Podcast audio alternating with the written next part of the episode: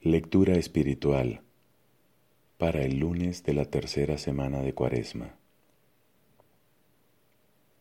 De las homilías de San Basilio Magno, obispo.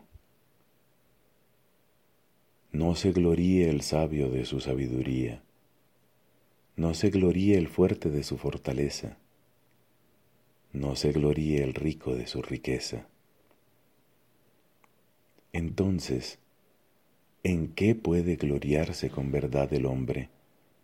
¿Dónde haya su grandeza? Quien quiera gloriarse, continúa el texto sagrado, que se gloríe de esto, de conocerme y comprender que soy el Señor. En esto consiste la sublimidad del hombre, su gloria y su dignidad en conocer dónde se halla la verdadera grandeza y adherirse a ella, en buscar la gloria que procede del Señor de la gloria.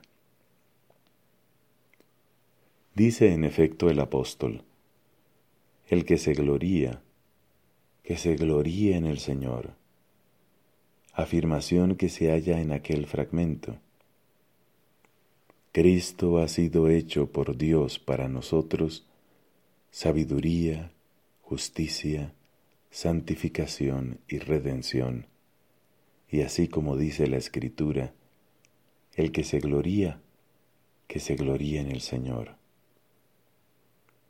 Por tanto, lo que hemos de hacer para gloriarnos de un modo perfecto e irreprochable en el Señor es no enorgullecernos de nuestra propia justicia, sino reconocer que en verdad carecemos de ella y que lo único que nos justifica es la fe en Cristo.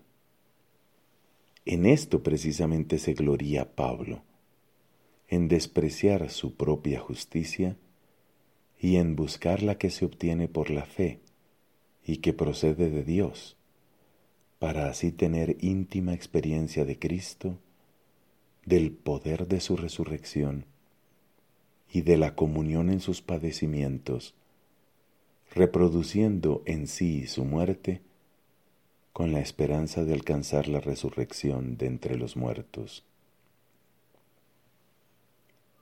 Así caen por tierra toda altivez y orgullo. El único motivo que te queda para gloriarte, oh hombre, y el único motivo de esperanza, consiste en hacer morir todo lo tuyo, y buscar la vida futura en Cristo.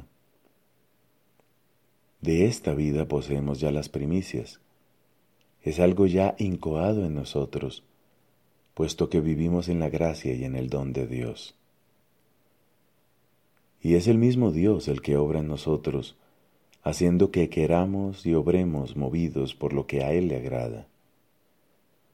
Y es Dios también el que por su Espíritu nos revela su sabiduría, la que de antemano destinó para nuestra gloria.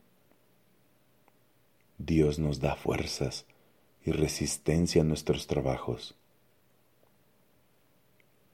He trabajado con más afán que todos, dice Pablo, aunque no yo, sino la gracia de Dios conmigo.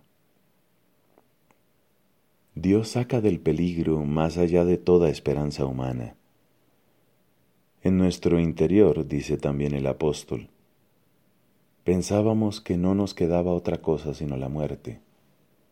Así lo permitió Dios, para que no pusiésemos nuestra confianza en nosotros mismos, sino en Dios que resucita a los muertos. Él nos libró entonces de tan inminente peligro de muerte, y nos librará también ahora. Sí, en Él tenemos puesta la esperanza de que nos seguirá librando.